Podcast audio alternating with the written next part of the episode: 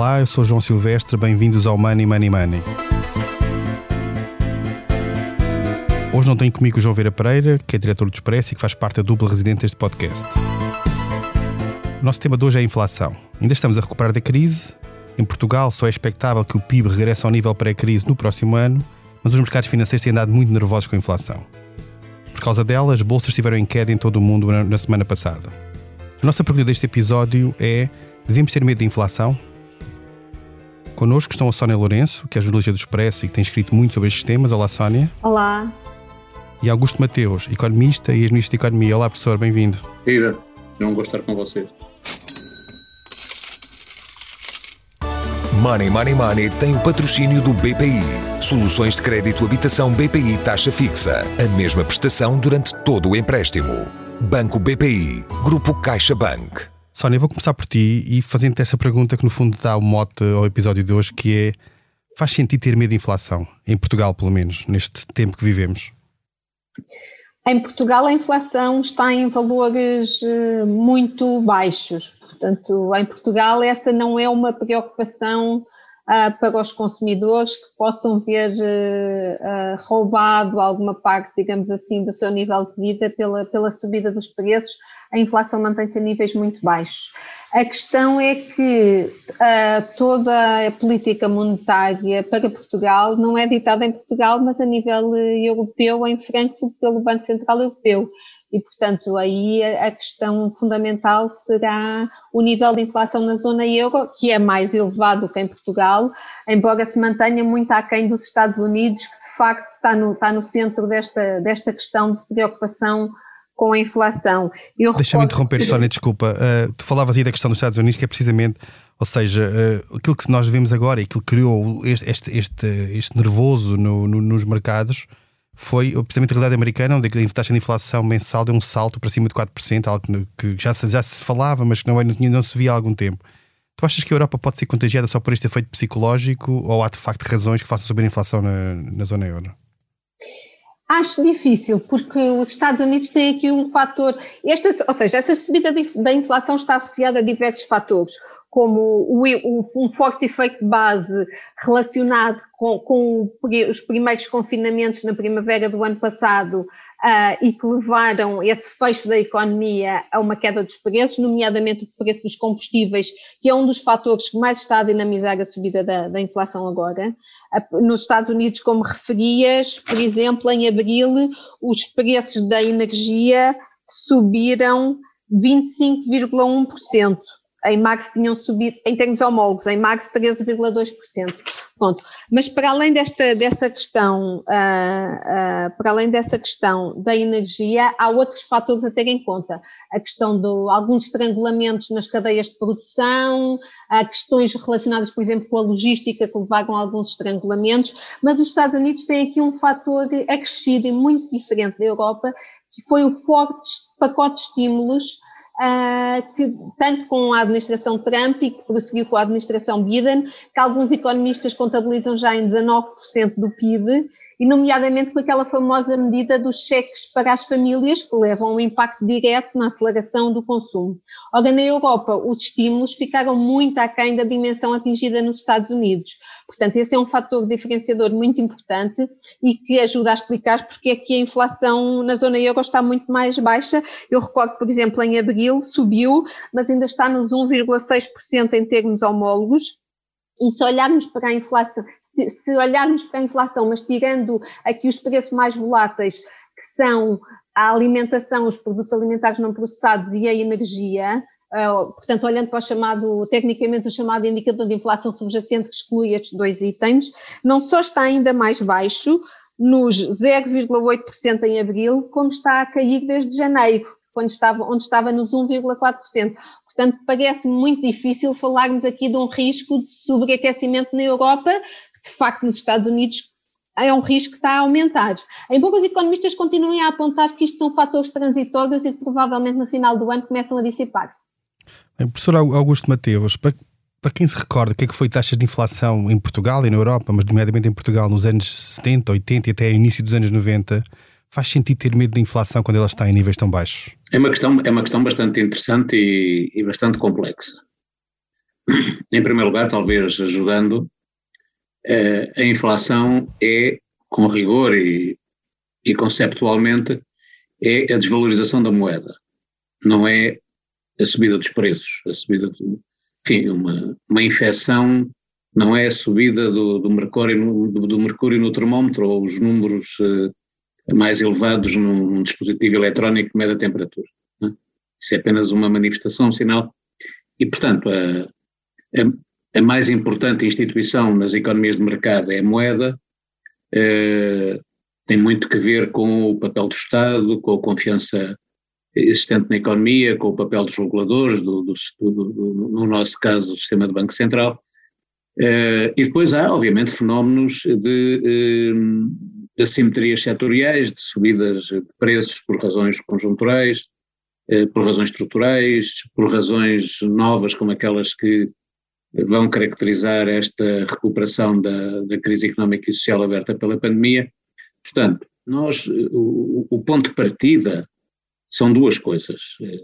Em primeiro lugar, desde, como, como, como, como o João Silvestre dizia, desde metade da, da década de 90 do século passado, eh, nós entramos num novo ciclo económico eh, caracterizado por eh, muito baixa inflação, por uma, um aumento significativo do papel e do peso dos credores, dos financiadores no funcionamento da economia, e isso motivou um tipo de crescimento económico mais débil e motivou um conjunto de ajustamentos eh, muito focados eh, naquilo que é o, a política orçamental e fiscal, articulada com a política monetária, em termos de garantir a sustentabilidade uh, das finanças públicas, que teve, obviamente, interpretações mais uh, ideológicas, mais, mais, mais pragmáticas, mais ortodoxas, uh, enfim.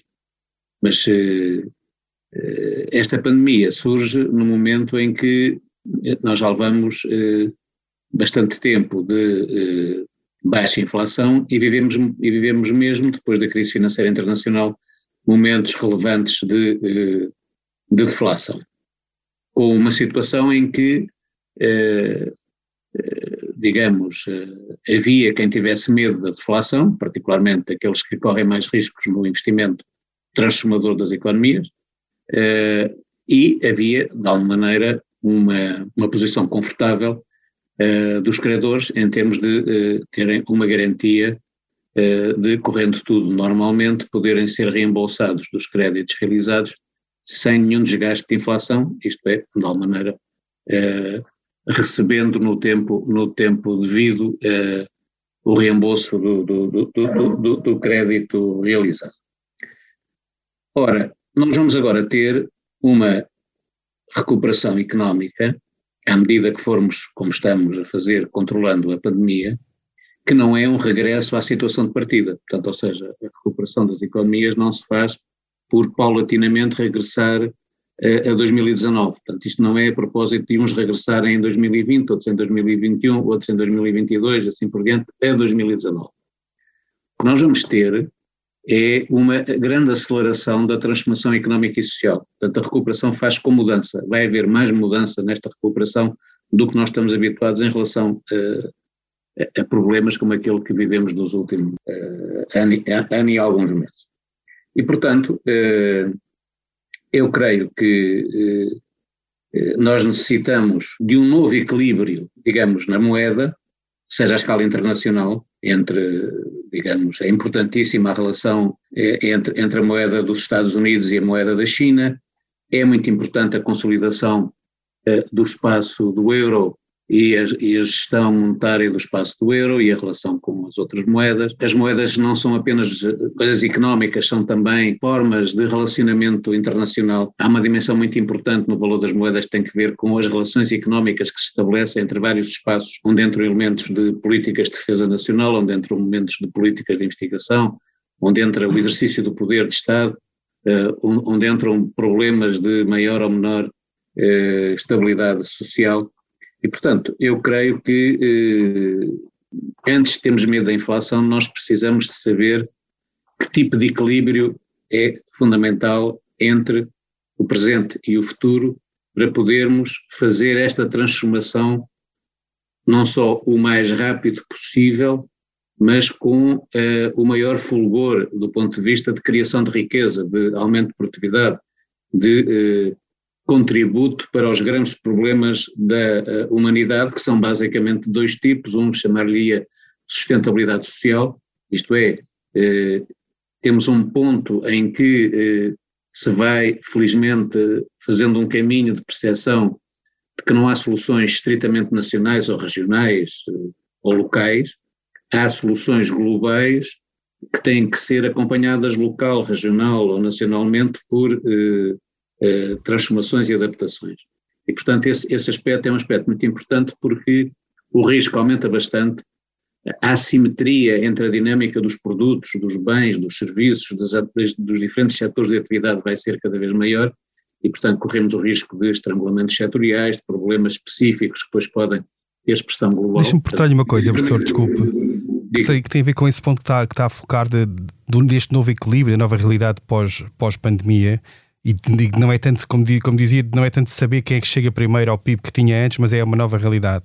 Isso vai levantar potencialmente assimetrias que já existiam, mas que podem uh, até aumentar, alterar-se, e podem levar nesta questão da inflação, aquilo que a Sónia dizia há pouco, de, por exemplo, a relação com, com a, a, importância que é dada à estabilidade dos preços nas diferentes economias, diferentes países, não é igual e tem a ver com serem mais poupados ou, mais, ou menos poupados, no fundo. Pode, uhum. Acha que pode criar, do ponto de vista político, mais pressão dentro do BCE para que, mesmo que sem, que sem haver uma grande ameaça de inflação, poder haver pressão para que o BCE seja mais contido e comece mais rapidamente a retirar eh, os estímulos eh, monetários que tem neste momento? Estou a pensar nos alemães, nomeadamente, não é? É, é, depende, depende, depende do, do, da dinâmica estrutural e da dinâmica conjuntural. Talvez recordar às pessoas uma coisa pouco esquecida, o, um dos maiores economistas do, do, do, século XX, o Keynes, não era uma pessoa extremamente simpática, passava por ser uma pessoa bastante arrogante e impertinente, porque era bastante bastante ousado e, e, e, direto no relacionamento e quando tinha uma ideia uh, defendia. Foi assim que ele inventou a macroeconomia, tentando explicar aos governos europeus que uh, o Tratado de Paz a seguir à Primeira Guerra Mundial não fazia sentido porque tinha uh, exigências a mais para a Alemanha e a Alemanha ou não cumpria as exigências e a coisa corria mal, ou cumpria as exigências e tornava-se muito mais competitiva em linguagem moderna do que as economias que estavam a impor aquelas, aquelas exigências. Uh, e, portanto, uh, escreveu uma carta ao, ao presidente Roosevelt dizendo que não gostava muito de políticos, uh, mas dele tinha algum, tinha algum apreço e chamava-lhe a atenção para que ele tinha duas tarefas absolutamente essenciais. Uma era responder à, à destruição da crise económica, que era uma tarefa conjuntural, mas outra era uma tarefa estrutural, que era refazer a regulação do sistema monetário, refazer a regulação do sistema industrial, refazer as bases do crescimento económico. E essa era uma tarefa estrutural. E tudo o que fizesse a favor, e bem feito a favor dessa reforma estrutural, eh, criava novos problemas do ponto de vista conjuntural. Não era a favor da solução imediata dos problemas, era a favor de uma solução faseada e sustentada dos problemas. Portanto, nós temos agora uma, uma situação muito parecida com aquela que o Keynes chamava a atenção para o presidente Roosevelt. Uh, Passaram-se menos de 100 anos, mas uh, é essa conjugação. Portanto, na sua questão, nós teremos tanta mais capacidade de uh, poder absorver as tensões centradas numa entrada num novo ciclo que não é de inflação preocupante, mas que é de inflação, Portanto, ou seja, nós temos vivido sem inflação na prática e podemos, pelas razões que a Sónia também já referiu, há disrupções nas cadeias de valor, há aceleração das transformações na digitalização, na energia, na economia circular e, portanto, elas geram tensões que são tensões de preços relativos antes de serem tensões de inflação. Também convém notar que eu posso ter uma dinâmica muito centrada na mera desvalorização da moeda uh, e posso ter tensões que são muitas das que vamos sentir e já estamos a sentir que são tensões na alteração radical dos preços relativos em certos bens. E na, no questionamento da Organização da Economia Mundial que foi uh, do ponto de vista da capacidade de regulação, longe demais na interação entre espaços muito diferenciados e assimétricos. Portanto, a sua questão tem uma primeira resposta que é: quanto mais eh, inovarmos, quanto mais mudarmos estruturalmente, no bom sentido, quanto mais transformarmos as economias e as sociedades na direção de gerar mais valor e distribuir melhor esse valor, mais capacidade temos de absorver essas tensões eh, de preços.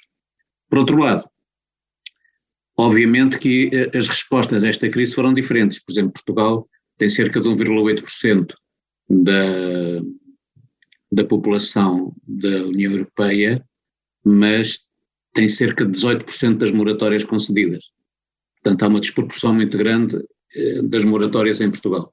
Isso pode gerar um problema de eh, desequilíbrio financeiro e, portanto, você pode ter nesta, nestas respostas em que procuramos eh, eh, acudir às famílias, às empresas, às sociedades, com um conjunto de medidas sem precedentes, nós temos déficits públicos, déficits privados de empresas e déficits privados de famílias. E, portanto, eh, estes desequilíbrios vão configurar trajetórias muito diferenciadas para o espaço dos Estados Unidos, para o espaço da Europa. Eh, por exemplo, nos, nos países emergentes mais significativos, este período foi vivido porque as suas moedas são muito vulneráveis, com uma desvalorização muito significativa da moeda. Uma parte da crise do Brasil tem que ver com a desvalorização do real.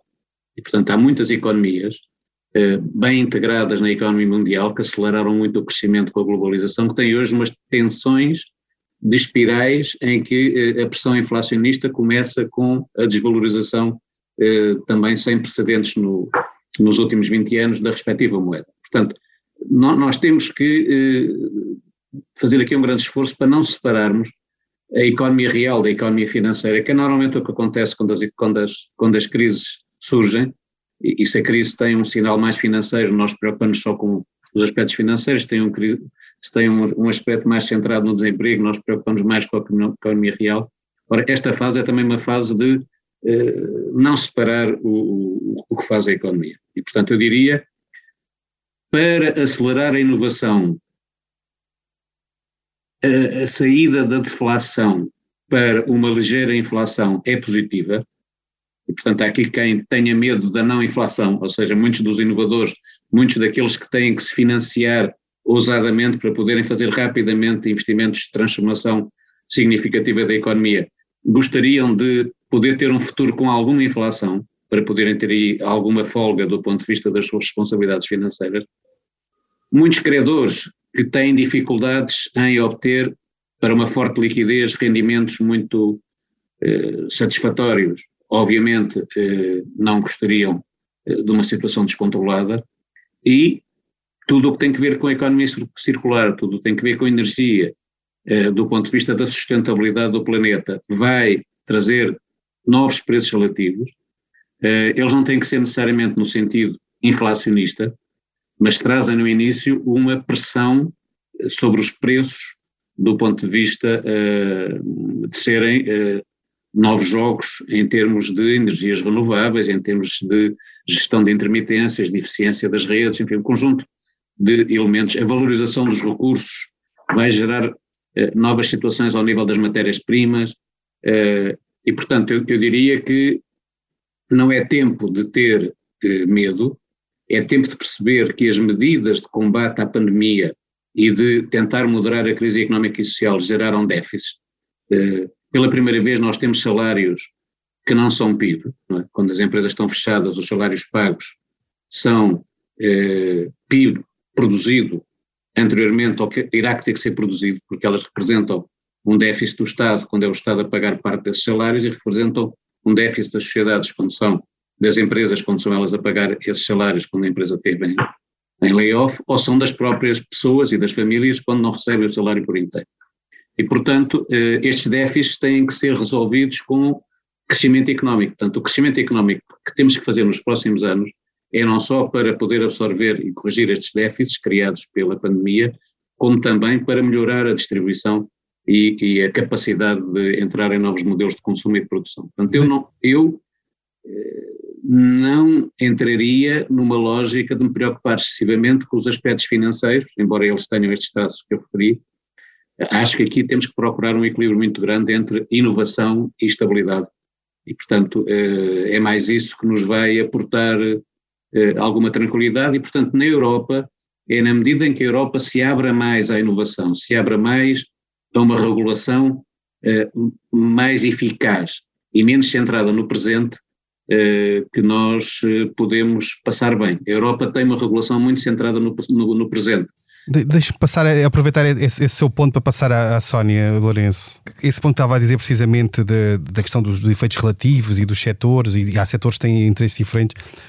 Para perguntar à Sónia que, olhando para aquilo, aquilo que é a realidade hoje já de, de indicadores de inflação e de, de, mercado que nós conhecemos, quais são aqueles, aqueles tipos de bens onde já se nota, onde se nota mais uma subida do preço e aqueles onde não se nota? Portanto, fugindo das médias e até do, da inflação subjacente, como falavas, quais são as áreas onde, é, onde, há, onde há maior pressão sobre os preços? Olha, João, ah, começam a sentir-se essa pressão sobre os preços é visível em algumas matérias-primas ah, e que depois afetam setores específicos. Eu tomei aqui nota de, de algumas coisas ah, até publicadas recentemente nos, no Expresso. Ah, por exemplo, os preços de matérias-primas como o paládio ou o cobre ou o algodão, sobretudo o algodão orgânico, também via destas transformações de que o professor Augusto Mateus falava, porque começa a haver uma procura cada vez maior sobre o algodão orgânico em relação ao, ao algodão em geral, não é? Por esta maior preferência social pelas matérias uh, orgânicas e biológicas. Também um forte aumento dos preços aqui sobre a madeira serrada, para fazer uh, todas aquelas uh, aquelas coisas específicas para, para a indústria.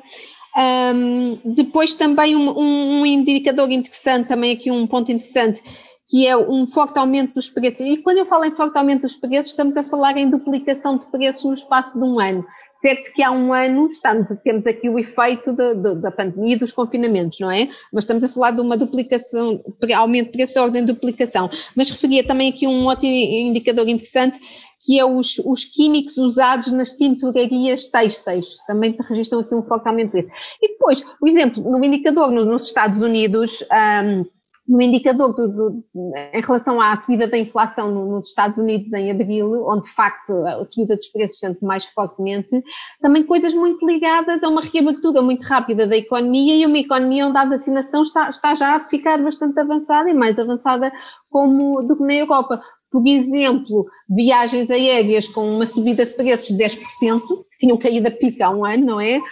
Ou os, eu falei daquela ainda questão dos preços da, da energia a subirem 25,1%, mas se olharmos para os combustíveis em particular, não, não para a energia em geral, mas para os combustíveis, estamos a falar aí nos Estados Unidos de subidas dos preços da ordem dos 49%, portanto quase 50% uh, também anual, não é? Portanto, face, face a abril do, do ano passado. Um, ah, portanto, Olha, Sónia, desculpa, e sobre hum, quando tu olhas para, esse, para esses efeitos, que mencionaste vários, onde, onde a subida Sim. do preço é, é, tem sido mais rápida, tu achas que esses efeitos são passageiros? Ou seja, quando este efeito de, de atraso, na, algum estrangulamento na oferta for ultrapassado, quando a economia normalizar, eles, eles, eles voltarão ao normal ou, ou são subidas de preços que de alguma, algumas delas vieram para ficar? Essa é uma questão, porque já os economistas e o que têm apontado é que esta aceleração da inflação é transitória tem sido também essa a posição tomada até agora e admitida até agora pelos bancos centrais, seja a Reserva Federal dos Estados Unidos, seja, seja o Banco Central Europeu, apontam como transitório e, portanto, comprometem-se a manter a sua linha de, de atuação de, de, forte apoio à economia. Mas há esta questão que o professor Augusto Mateus falava, de uma alteração de preços relativos que tem a ver com transformações estruturais que a economia possa vir a sofrer com uma recomposição da economia neste, neste, neste pós-crise. Sendo que é certo que, uh, por exemplo, nos serviços é expectável assistirmos a uma subida dos preços aí provavelmente mais transitória no, ao longo destes próximos meses, que tinham, tinham sofrido muito. Mas os economistas apontam para já esta, esta aceleração da inflação como, como transitória, esperando que em 2022 ela já, a partir do final deste ano e em 2022, ela a, registre uma moderação. Mas há aqui, há esse jogo de transformações estruturais que, que o professor Augusto Matheus falava, que ainda está um pouco em aberto e, e é redesenhado um pouco a cada dia, não é?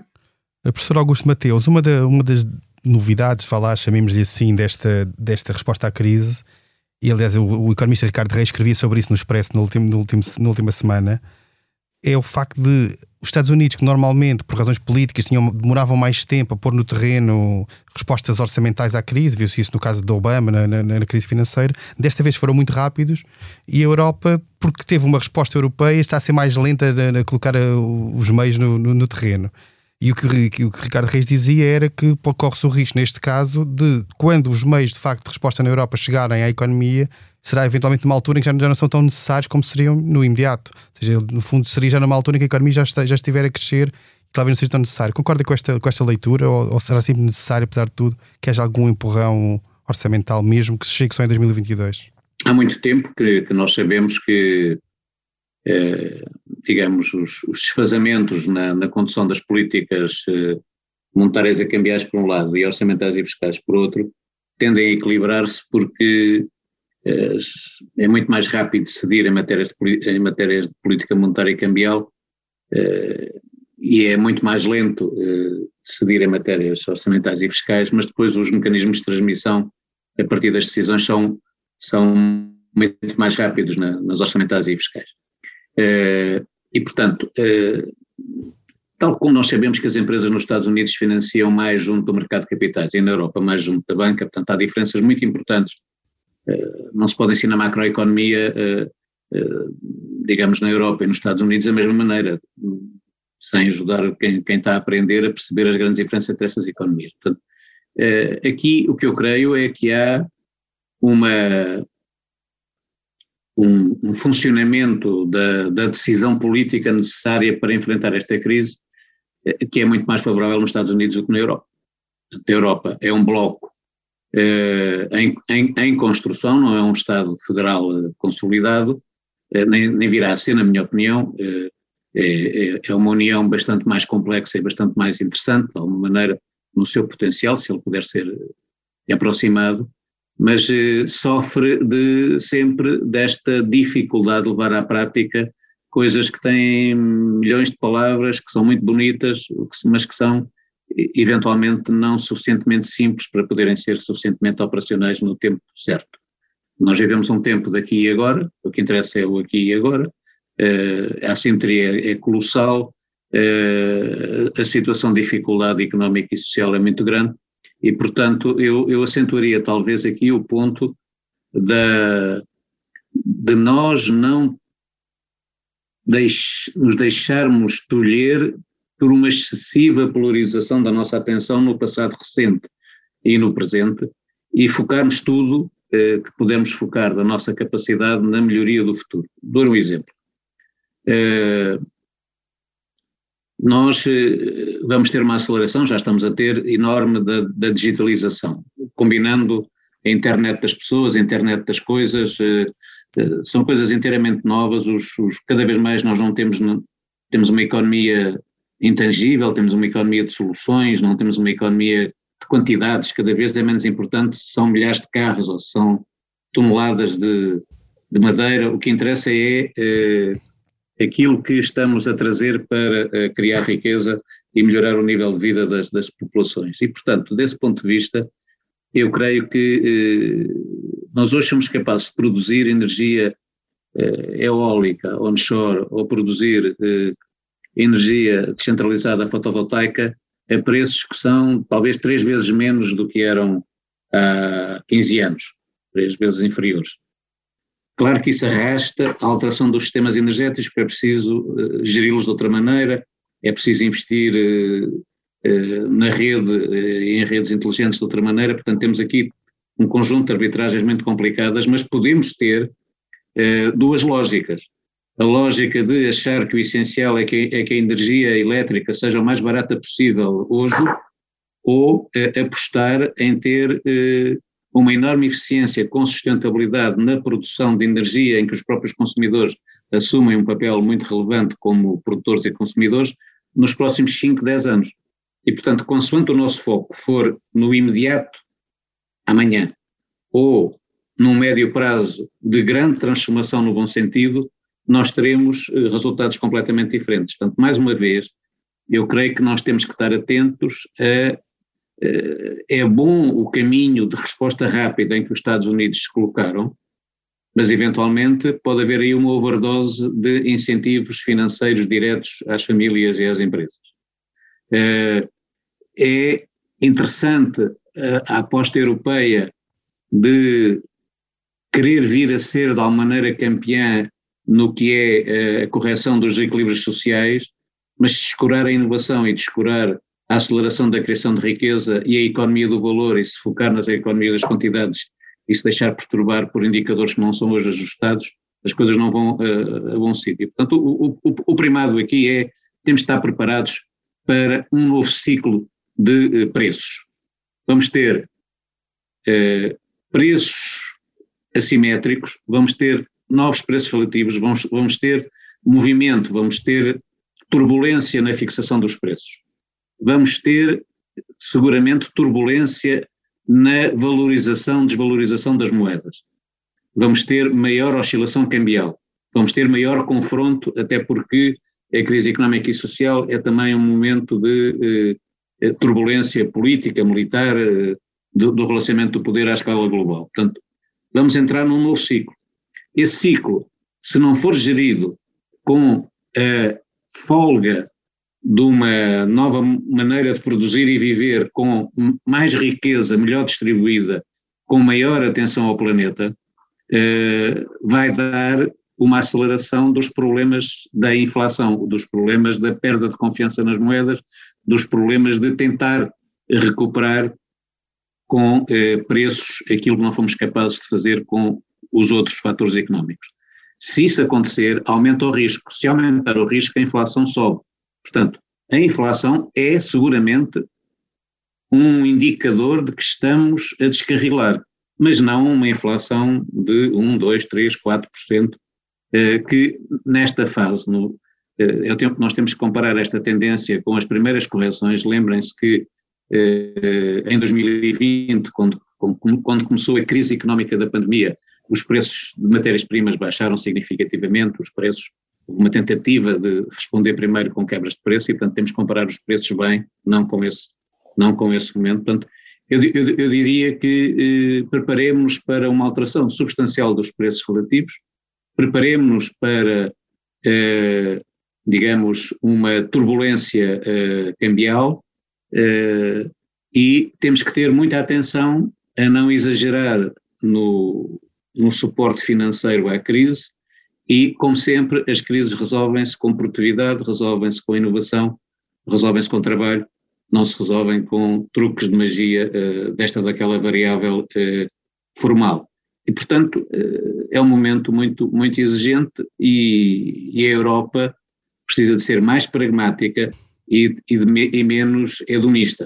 A Europa olha muito para o presente e olha pouco para uh, a eficiência de resposta aos problemas que temos. Nós precisamos aí de fazer melhor o que temos tentado fazer, embora estamos num momento que tem também o interesse de haver uh, um crescimento da Europa na ação conjunta, a ida aos mercados em conjunto para certas matérias, uh, a possibilidade de juntar a tradicional programação estrutural novos instrumentos financeiros é positivo, mas tudo isso se pode perder se tudo isso for convertido em mera uh, fazer chegar dinheiro às empresas sem mais, o mais depressa possível. O nosso tempo está a terminar, estes episódios passam, passam muito rapidamente. Uh, vamos terminar, como sempre, com a nossa Bolsa de Valores.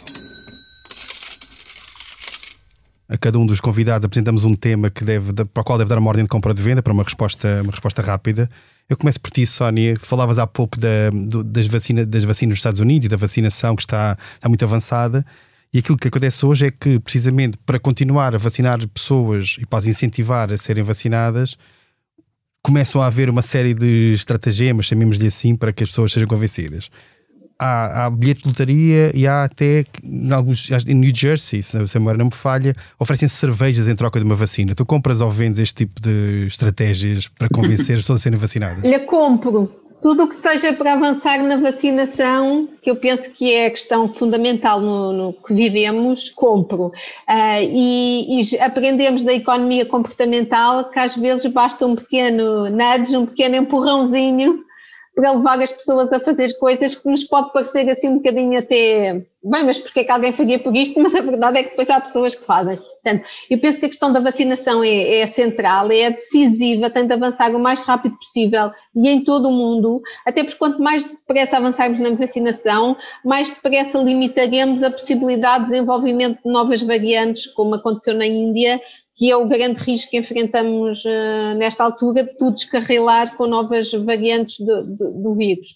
Uh, e, portanto, compro, dou ordem de compra. Professor Augusto Paterros, uh, temos visto uma, alguma loucura com a, com a, Bitcoin nas últimas semanas, entretanto, o, o presidente da Tesla veio dizer que afinal já não aceita Bitcoins e a Bitcoin caiu. Compra ou vende esta loucura com as criptomoedas que temos visto nos mercados? Não compro. Eu penso que temos que perceber que as verdadeiras inovações são globais, articulam os aspectos da criação de riqueza com os aspectos da sua distribuição e, e neste contexto a, a, própria, a própria o surgimento de novas formas de moeda tem que estar integrado com as formas existentes que nós temos e portanto não é eh, eh, a afirmação de um eixo sobre os outros todos, é a renovação dos eixos que nós temos que nos vai trazer a sustentabilidade e a equidade que o crescimento económico, que também tem que ser acelerado, eh, nos, eh, nos ajudará a ter, a ter uma, um, uma melhor economia e uma economia mais intensamente ao serviço eh, das pessoas. Bem, e assim terminamos o 70 episódio do Money Money Money. A edição esteve a cargo do João Luís Amorim. Não se esqueça, enviem-nos questões e sugestões de temas para o e-mail economia.expresso.empresa.pt. Até lá, estão muito bem conta da sua carteira. Money Money Money tem o patrocínio do BPI. Soluções de crédito habitação BPI taxa fixa. A mesma prestação durante todo o empréstimo. Banco BPI. Grupo CaixaBank.